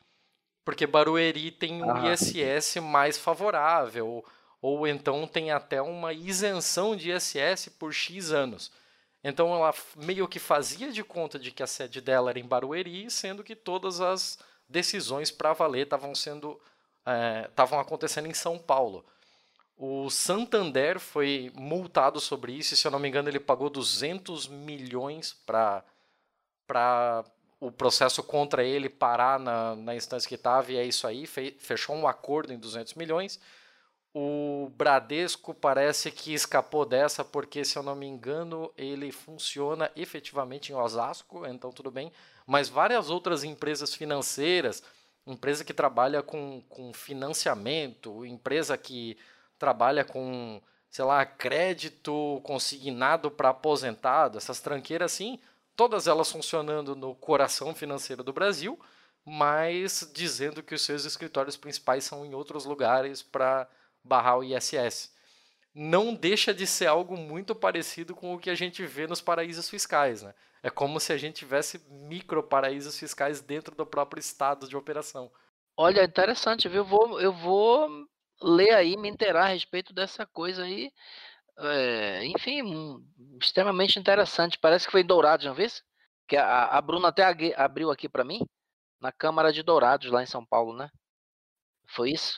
Essa, é dessa CPI que, que, que estão falando. é muito- Bom, enfim, né? Sonegação da CPI, olha, já, é, não, já não deixa de ser uma grande novidade. É sonegação ser objeto de apuração em CPI. Enfim, vou, fiquei bastante interessado em conhecer um pouco mais dessa situação aí. Enfim, é o que eu vou fazer. Não onde conhecia vai, né? mesmo. É, exatamente. Realmente eu não vai. sabia. Vamos ver o que é que tá, às vezes, o que é que tem de interesse aí por trás também a gente tem que olhar aí sempre com muito cuidado, né? De repente, às vezes é uma disputa de poder, de guerra entre grupos, enfim, né? Vamos ver o que é que tá rolando, quem propôs. A, a partir de quem, de quem propõe, a gente também tem algumas pistas, né? Como eu não sei ainda, não tenho informações a respeito, mas eu vou, vou ler, né? Uhum. É, o que eu achei bem curioso mesmo foi a mecânica que, que lembra muito a da, a da sonegação para paraísos fiscais. paraísos, Você né? procurar um É, território com, com uma, uma tarifa menor ou com algum tipo de benefício e você desviar mais ou menos a operação para o lado de lá. O relator da CPI é na Câmara Municipal de São Paulo, na cidade de São Paulo mesmo, é o Antônio Donato do PT. É o relator. Isso, ele é, o- ele é o relator. Eu não conheço Opa, maiores tá. informações sobre a sobre Ah, a- procurar. o andamento e tal, mas eu vou deixar o link na pauta aqui para quem tiver interesse. A gente tem muita audiência em São Paulo, então eu imagino que seja algo bem interessante para todo mundo. Pelo que eu vi aqui na última notícia da comissão, já foi 1,3 bilhão de reais recuperados. Caramba. Hein? Isso acontece no âmbito dos estados também, viu? A guerra, essa chamada guerra fiscal, ela dá ensejo a esse tipo de manobra, né? A gente tem casos em estados aí que, por conta dessa disputa, menos tributo no estado e mais no outro, as, as empresas se deslocam e aí, às vezes, esse menos é nada. É, tem casos de benefícios fiscais concedidos em alguns estados. Aconteceu no meu estado do Pará. Eu, inclusive, eu denunciei. Uhum. Portanto, eu posso falar aqui com tranquilidade para vocês, porque eu fiz a denúncia, eu escrevi, eu escrevi, inclusive artigos nos jornais lá do Estado sobre esse tema, né? me pronunciei nas redes sociais, denunciando um estágio de uns regimes tributários diferenciados, concedidos na ocasião, na época, pelo governo do Estado do Pará, que eram atos secretos, porque sequer eram publicados no Diário Oficial. Né? Então, concessões, eh, benesses tributárias concedidas para um, um sem número de empresas sem nenhuma publicação. Tudo secretamente. Eu fiz essa denúncia, inclusive, para o Ministério Público. Enfim. Mas estou vivo Beleza. aqui, tá? aqui, em, aqui em Joinville também isso aconteceu. Eu lembro, sei lá, para 2004, 2005, talvez, havia uma grande expectativa de receber uma fábrica da Ford aqui. E a Ford ficou meio que fazendo fazendo doce, fazendo graça de que, ah, não sei, porque, né, a tributação de Santa Catarina, tal. Aí a, a prefeitura de Joinville abriu as pernas e, não, vem para cá, 20 anos isento, isso aí e tal. Mas, uh, se eu não me engano, o governo do estado não foi tão benevolente e tal. E aí a fábrica da Ford, que era para ter saído aqui, foi para Camaçari, na Bahia. E eu não sei exatamente quais foram os benefícios fiscais que ela ganhou lá, mas com certeza é, aconteceu um, um, benefício bem interessante para eles, porque aqui eles abriram as pernas legal e mesmo assim não veio. Desdenhou, desdenhou legal.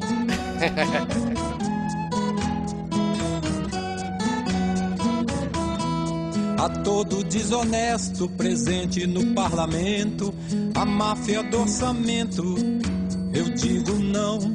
Quem não tem coração e rouba o sustento do povo, o arroz, o leite, o ovo, a farinha e o feijão. E quantas crianças dormindo ao relento, quantos sem atendimento à porta de um hospital. Enquanto isso, o político espreguiça, põe dinheiro na Suíça, no paraíso fiscal.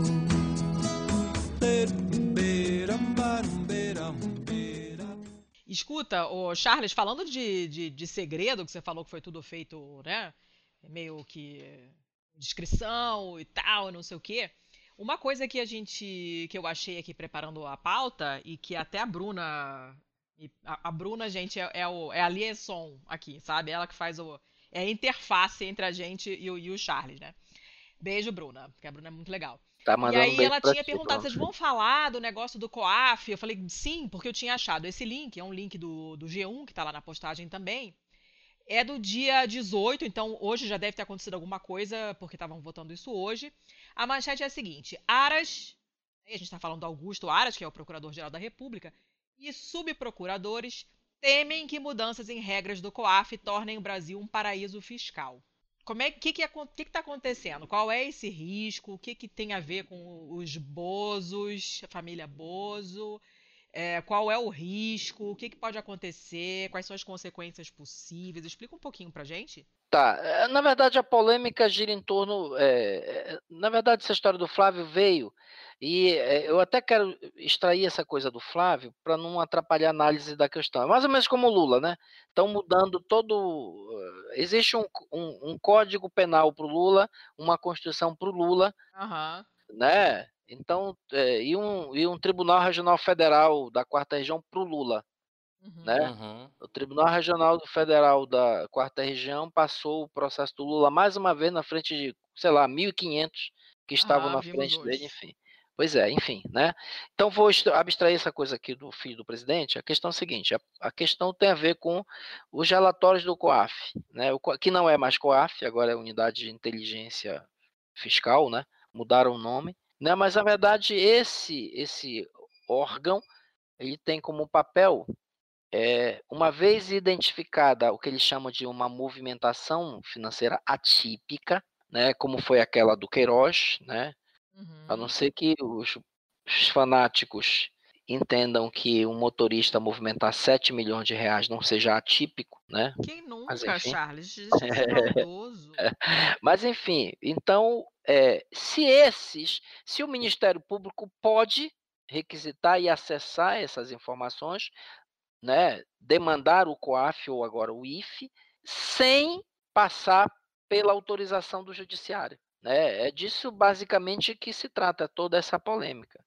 Ou se é possível é, obter sem autorização judicial um determinado tipo de informação mais agregada, mais genérica, uma vez havendo a necessidade de detalhar de informações mais pormenorizadas, né, mais analíticas sobre determinado cidadão ou cidadã, é, isso deve ser feito apenas por intermédio do judiciário, com autorização judicial. É essa a questão. Né? Uhum. A recomendação, a recomendação daquele grupo que discute internacionalmente o Brasil, do qual o Brasil faz parte, que é um grupo chamado GAF, que é, controla e monitora essas operações, essas transações, enfim, recomenda que seja dispensável o judiciário, né? Porque isso cria todo um processo, dificulta, né? Embaraça o processo de desvendamento, desbaratamento, por exemplo, de lavagem, crime de lavagem de dinheiro, né? É essa questão, tá? Por outro lado, então assim, nós tendemos, nós da administração tendemos tendemos a defender que, por exemplo, no caso da Receita Federal, eu não sou da Receita Federal, tá? Eu sou da Receita Estadual. Mas a uhum. Receita Federal tende a defender que tem acesso direto a essas informações e que essas informações, aí é que está o problema. E deixa eu colocar bem, que é um tema bem complexo, tá? ela repassa a receita ou não diretamente ao Ministério Público Federal, no caso da Receita Federal. A, a, a, a Receita Federal, para vocês entenderem, isso vale também para estadual, quando ela, no curso do seu trabalho da auditoria fiscal, ela identifica em tese né, crimes contra a ordem tributária, ela lavra o auto de infração, mas ela pode, a depender da tipificação do crime, a Receita Federal e a Receita Estadual têm um mecanismo, um expediente, um procedimento chamado representação fiscal para fins penais. É dever da Receita Federal encaminhar representação fiscal para fins penais para o Ministério Público Federal com um conjunto de documentos e informações. Olha, este contribuinte em tese pode responder e deve ser acionado pelo Ministério Público para ser investigado, né, para fins penais porque a administração tributária ela não aprecia e não, não, não atua no crime penal, apenas no tributário. Tá? O, a Receita Estadual encaminha essa representação para fins penais para o Ministério Público Estadual. Tá? Nessa representação fiscal para fins penais, qual é a discussão? Se cabe à Receita encaminhar todas as informações de quem dispõe o contribuinte, portanto, quebrando o sigilo fiscal para o Ministério Público, ou se ela não pode fazer isso, encaminhar para o Ministério Público, estaria quebrando o sigilo sem autorização judicial, certo? É essa a questão. Qual é o dilema?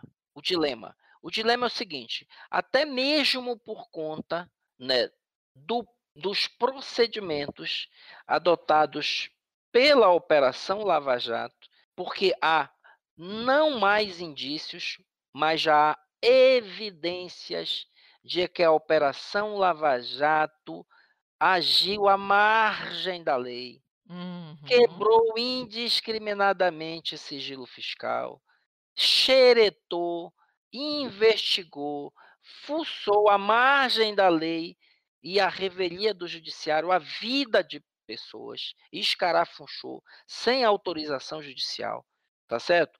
Então, isso acendeu um alerta. A gente não pode ser inocente é, Letícia Thiago, e achar que não tem. Veja, aquilo que eu falei para vocês sobre corrupção e sonegação. A corrupção é associada ao Estado, né? Ao político ou ao agente público. A sonegação é, é associada ao poder econômico, né? É por isso que a uhum. sonegação é tratada dessa maneira. O que acontece? E aí, com todo respeito, eu tenho muitos amigos no Ministério Público tá certo? Então, com todo respeito, e que me, é, me deem licença a esses amigos que eu tenho no Ministério Público, especialmente no Ministério Público do Estado do Pará. Alguém acha que não há também no Ministério Público má conduta profissional, não há abuso de, de autoridade, não há atos ilegais cometidos no âmbito do Ministério Público? Alguém acha que não há? Então, se a gente achar, como, né?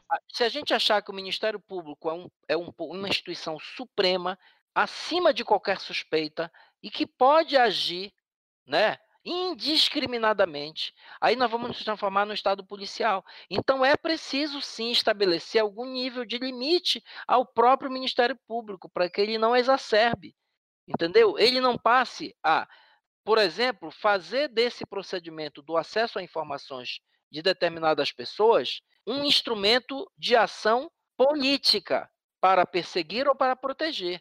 Então não é, eu não defendo um poder aí indiscriminado, absoluto do Ministério Público para acessar essas informações dessa maneira. É preciso que o judiciário ele tenha esse poder, e aqui não está não tá em jogo o que eu penso de juiz A, de juiz B, de ministro A ou de ministro B, não é disso que eu estou falando. Eu estou falando do poder da instituição. Nós temos que preservar e defender as instituições, independente se por elas passam é, gente de toda espécie, desonrada e honrada.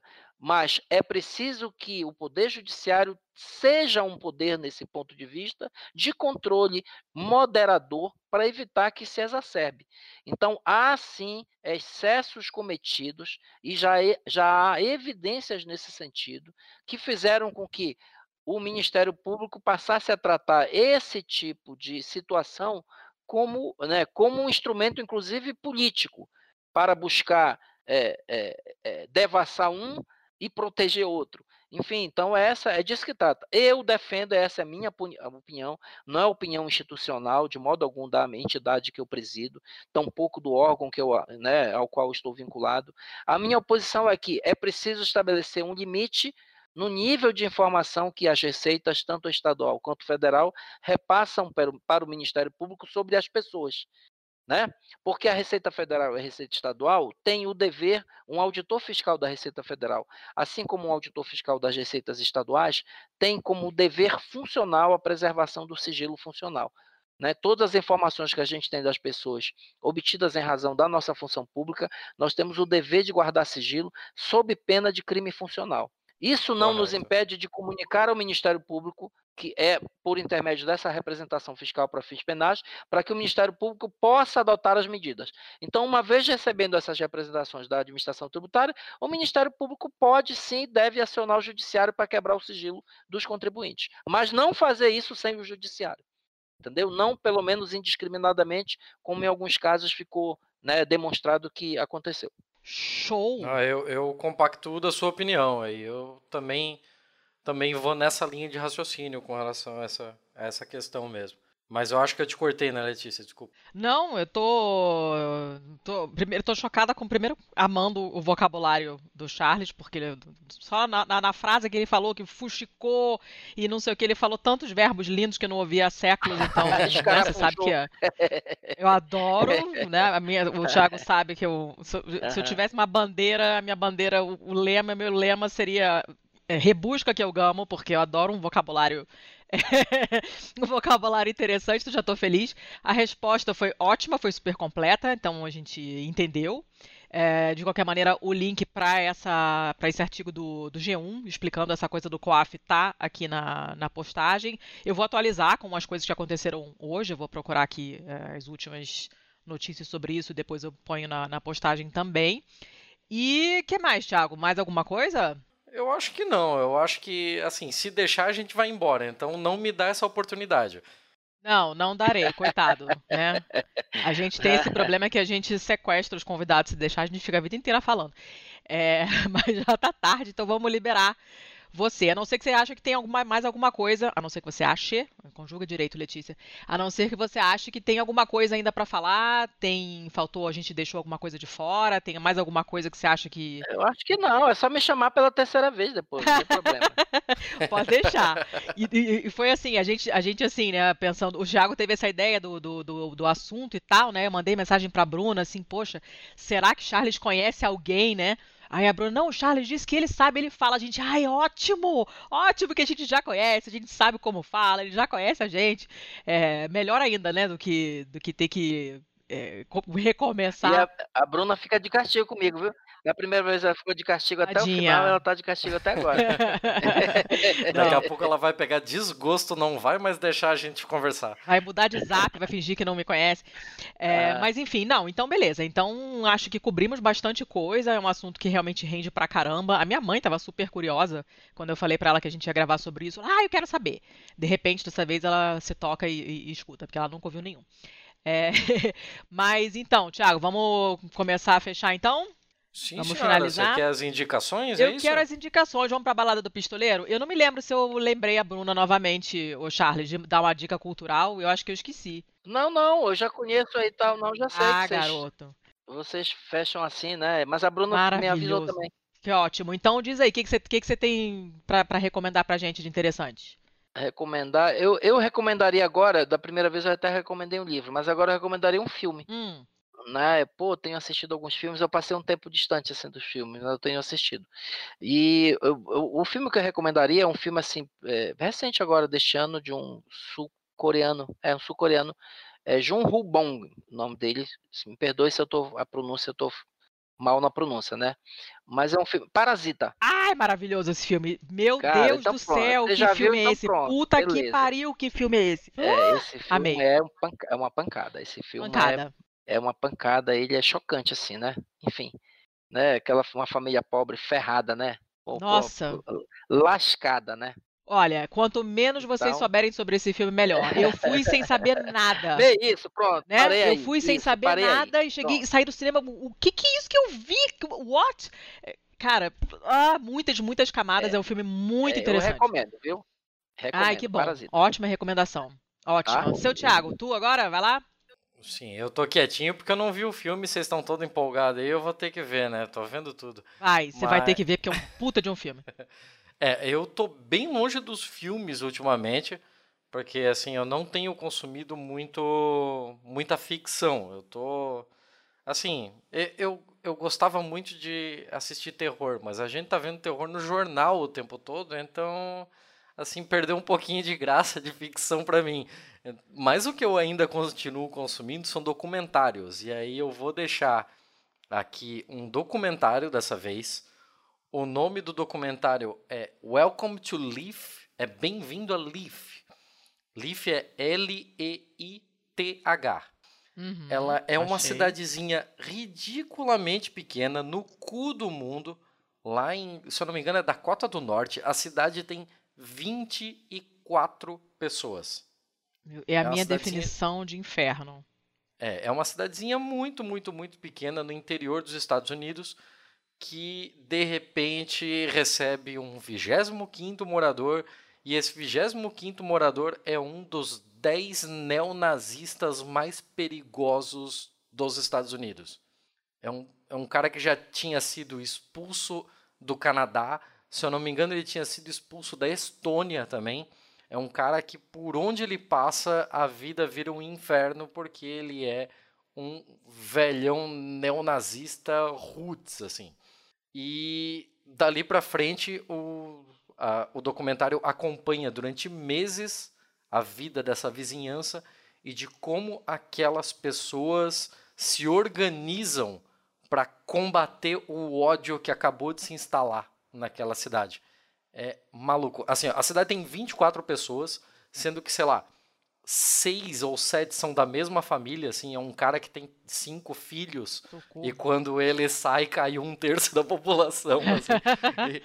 e, e a cidade tem apenas um homem negro. Pô, E legal. É muito, muito, muito tenso, assim, ó.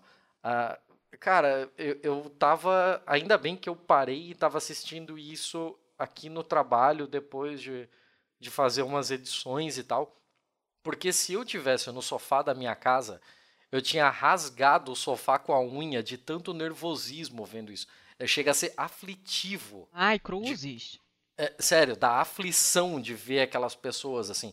Porque de repente o cara compra um terreno lá e ele começa a morar e ele começa a avisar as pessoas nos fóruns neonazistas de que ele se mudou para a cidade e a cidade é muito promissora. Por que, que não vem mais de vocês para cá e a gente monta a nossa comunidade nazista?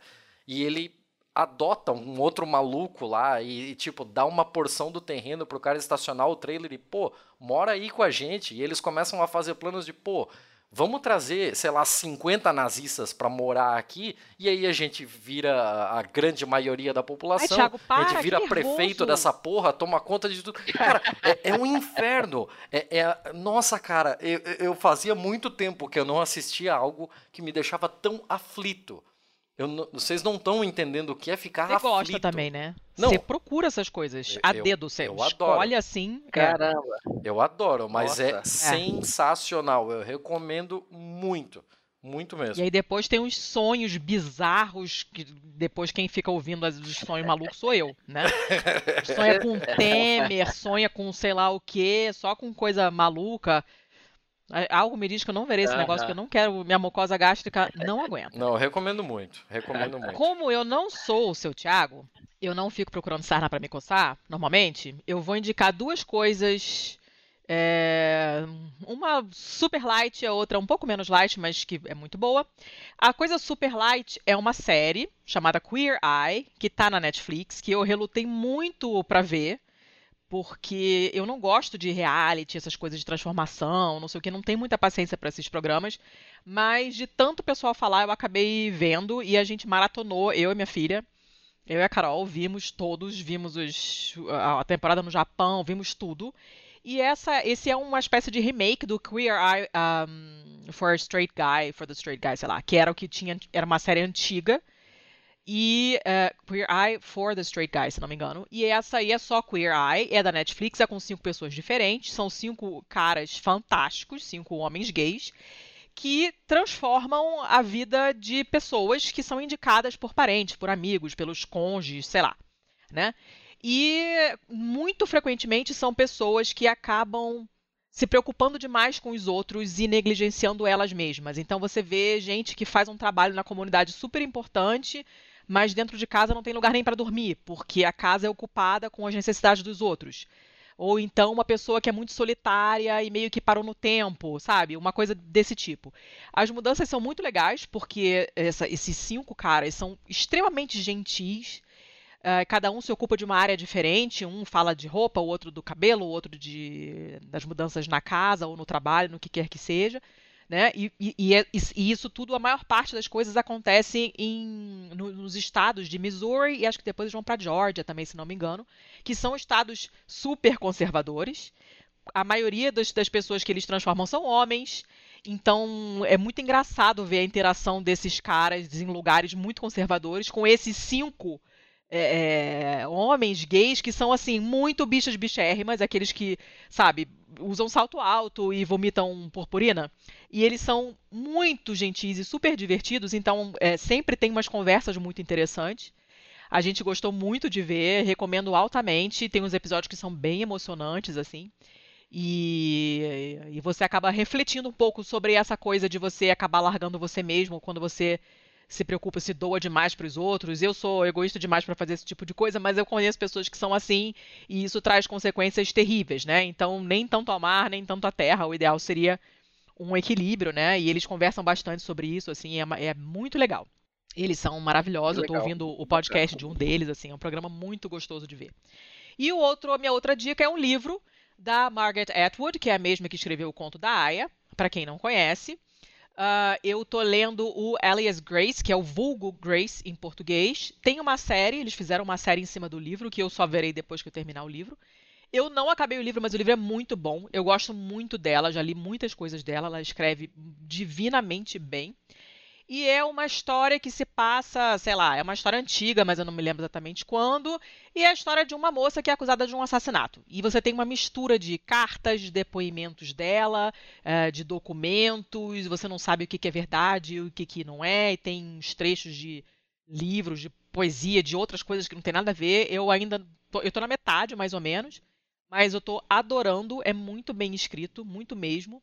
Então eu recomendo pra caramba, mas em geral eu recomendo qualquer coisa dela, porque ela escreve ridiculamente bem. assim. Ela é muito uma autora muito boa. O que vocês acharem dela, leiam, porque vale a pena. Então hoje eu dei duas Maravilha. coisas que são puro lazer. Pra sair dessa. E o Parasita também, porque o Parasita é. Nossa. Bom, gente, vocês já sabem os recadinhos de sempre. Querendo falar com a gente, vocês já sabem, nosso site é o pistolando.com. Podem mandar e-mail que a gente adora para contato arroba pistolando.com. No Twitter e no Insta nós somos pistolandopod. Nós temos uma parceria bacana com a Veste Esquerda. Vocês podem ir lá no vesteesquerda.com.br usar o código de desconto PISTOLA10 para ter 10% de desconto quando vocês comprarem suas camisetas esquerdopatas. Quando forem compartilhar esse episódio, usem a hashtag Mulheres Podcasters. Podem usar também a hashtag PodAntifa, porque a gente faz parte da podosfera antifascista. Com Se vocês muito quiserem, orgulho. com muito orgulho, googlar isso aí, vocês vão achar o site lá e vão ver quem mais está participando desse grupo com a gente. A gente está muito bem acompanhado. Ah, e catarse.me barra pistolando se vocês acharem que a gente merece uns terecos de vocês aí todo mês para ajudar ah, a manter o projeto no ar. Não Tinha só, mais alguma coisa? não só o catarse.me barra pistolando, mas também no Patreon, como Ah, sim, que agora- patreon.com barra pistolando. Até porque o dólar e o real tá quase a mesma coisa já, né? Então, se Ah, você tá quiser lindo. doar 5 reais, se você quiser doar um dólar, fica à vontade. Vai ajudar pra caralho do nosso lado aqui. Muito em breve a gente vai ter equipamento novo e a gente só vai conseguir. A gente só conseguiu isso porque muita gente já nos ajudou nessa caminhada aí de praticamente um ano e meio. E eu aposto que a gente consegue é, percorrer muito mais e trazer muito mais coisa legal aí com a ajuda de vocês. Por favor. Ah, e respondam a pesquisa da ABPOD. Se vocês googlarem pesquisa ABPOD, que é a Associação Brasileira de Podcasts, se- vocês procurarem, derem uma googlada lá, pesquisa ABPOD 2019, o primeiro resultado vai ser a pesquisa e é ridiculamente rápida. E a gente que produz conteúdo precisa saber quem está ouvindo a gente, quem é o nosso público, que tipo de pessoa ouve o quê. Se vocês mencionarem o Pistolando, a gente vai ficar mais feliz ainda, porque a gente vai aparecer nos dados da Bepod, a gente, né, visibilidade é que nem canja de galinha, não faz mal a ninguém. Então, por favor, respondam, que a gente que produz conteúdo precisa saber, conhecer o nosso público e vocês conseguem eh, se mostrar pra gente respondendo essa pesquisa que é bem rapidinha mesmo de responder. Ai, mas eu já realmente eu já ouvi falar sobre a, a pod pesquisa nos episódios anteriores, já ouvi falar da pod pesquisa no, no episódio do- dos outros podcasts e tal, mas eu sempre esqueço. Para o que você está fazendo e faz agora, não deixa para depois, não deixa para depois, verdade. Assim, ó, sério, isso nos ajuda muito e a pod Muito pesquisa curtinha, é super curtinha, você não vai gastar tempo não, nenhum. muito pouco tempo, muito pouco tempo. E a pod pesquisa ela se encerra no dia 15 de dezembro. Então a gente já está ficando com o período aí meio curto, está começando a, a estreitar aí o negócio. Então não deixe para mais tarde, porque você depois você vai esquecer, você sabe como é que é. É igual aquela porra daquele imposto de renda É, que você sempre é. diz que vai fazer e não faz. Ah, É, na volta eu compro, vocês sabem que ah, não, não existe, né? sabe, Então, então, vai lá e faz logo essa porra. né? Na volta eu compro, não rola. Pois é. Então aproveitem, respondam logo essa jossa e pronto, ajudem todo mundo que fazer um marketing na um pouco mais agressivo, né? Se tu não fizer agora, tu não vai fazer. Vai lá e faz essa porra agora. Espolha essa jossa, aquela coisa. né? é o passive aggressive. Bom, é isso. Espero que vocês tenham gostado. Eu gostei muito desse papo, aprendi pra caramba. Mandem feedback, né, que a gente precisa também, pra saber o que, que a gente tá fazendo. Escolham um dos canais que a gente falou agora, vocês já sabem, então carecas de saber, a gente responde sempre. Eu, particularmente, moro nas internets, então estou sempre online. Tudo que vocês entrarem em contato com a gente, a gente responde muito rapidamente. Por favor, digam o que vocês estão achando, que a gente fica bem feliz. E deem aquele retweet maroto, compartilhem com os amigos, né? Para quem não, não pode ajudar a gente pelo Catarse, nem pelo Patreon, porque essa doleta tá linda, né? É, ajudem a gente compartilhando o episódio, fazendo propaganda, mencionando para alguém, né? E, e a gente já fica bem feliz, ajuda pra caramba a espalhar a palavra. Então, Letícia Thiago, eu vou fazer um pedido. Já que você fez duas indicações, Diga, vocês me deixam fazer uma outra? quantas você quiser. Manda ver. Que tem tudo, tem tudo a ver com o que a gente conversou hoje, tá? É uma coisa que me- mexe muito comigo, um cara que eu considero assim, pra mim, o maior de todos, assim, do, do- do- da, da- assim, digamos assim, a categoria poeta popular, né? Que é o Manuel, Manuel de Barros. Manuel de Barros, que era um cuiabano, um pantaneiro, enfim, morreu há pouco tempo, né, inclusive. É, o Manuel de Barros ele dizia que o verbo, é, para assim, para fazer poesia ou poema, era preciso fazer o verbo delirar, né? É um cara extraordinário. Eu tenho um livro dele chamado é, meu, meu quintal é Meu quintal é maior do que o mundo. E tem um poema bem curto que eu quero ler Ah, manda ver. para vocês. Maravilha. Que vocês vão ver que tem tudo a ver com o que nós conversamos. É, um poema é Aprendo com abelhas. Olha só. Olha aí a- o cara como era, o cara era maravilhoso. Aprendo com abelhas do que com aeroplanos. É um olhar para baixo que eu nasci tendo. É um olhar para o ser menor, para o insignificante que eu me criei tendo. O ser que na sociedade é chutado como uma barata cresce de importância para o meu olho. Ainda não aprendi por que herdei esse olhar para baixo. Sempre imagino que venha de ancestralidades machucadas. Fui criado no mato e aprendi a gostar das coisinhas do chão, antes que das coisas celestiais.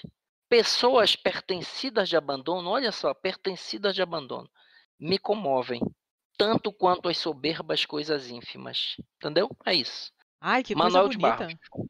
É isso, maravilhoso. Muito bom. Eu falei mal do Itaú antes e agora eu tenho que falar que eu vi a exposição dele no Itaú Cultural lá na Paulista. Adorei. Maravilha, né? Maravilha, vou colocar aqui no. É, eu acho uma ótima forma da gente acabar com um clima legal esse episódio. Então podemos fechar por hoje, Letícia?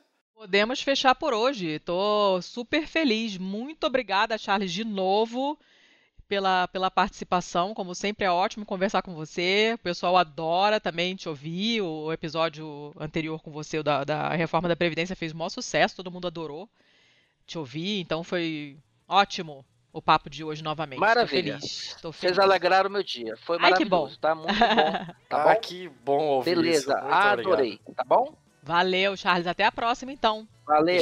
E, e Charles, Valeu, qualquer grande. novidade que você tiver aí sobre alguma pauta que esteja pegando e tal nessa, nessa questão que esteja faltando visibilidade, conte conosco aqui para servir como um canal de, de divulgação. Beleza, valeu, Thiago. A, a, a Bruna vai continuar cumprindo essa missão aí, dessa, de fazer esse meio campo Show. aí, né? Pode deixar. Muito obrigado. Beleza, valeu. Beijo Tchau. Beijo. Tchau, tchau.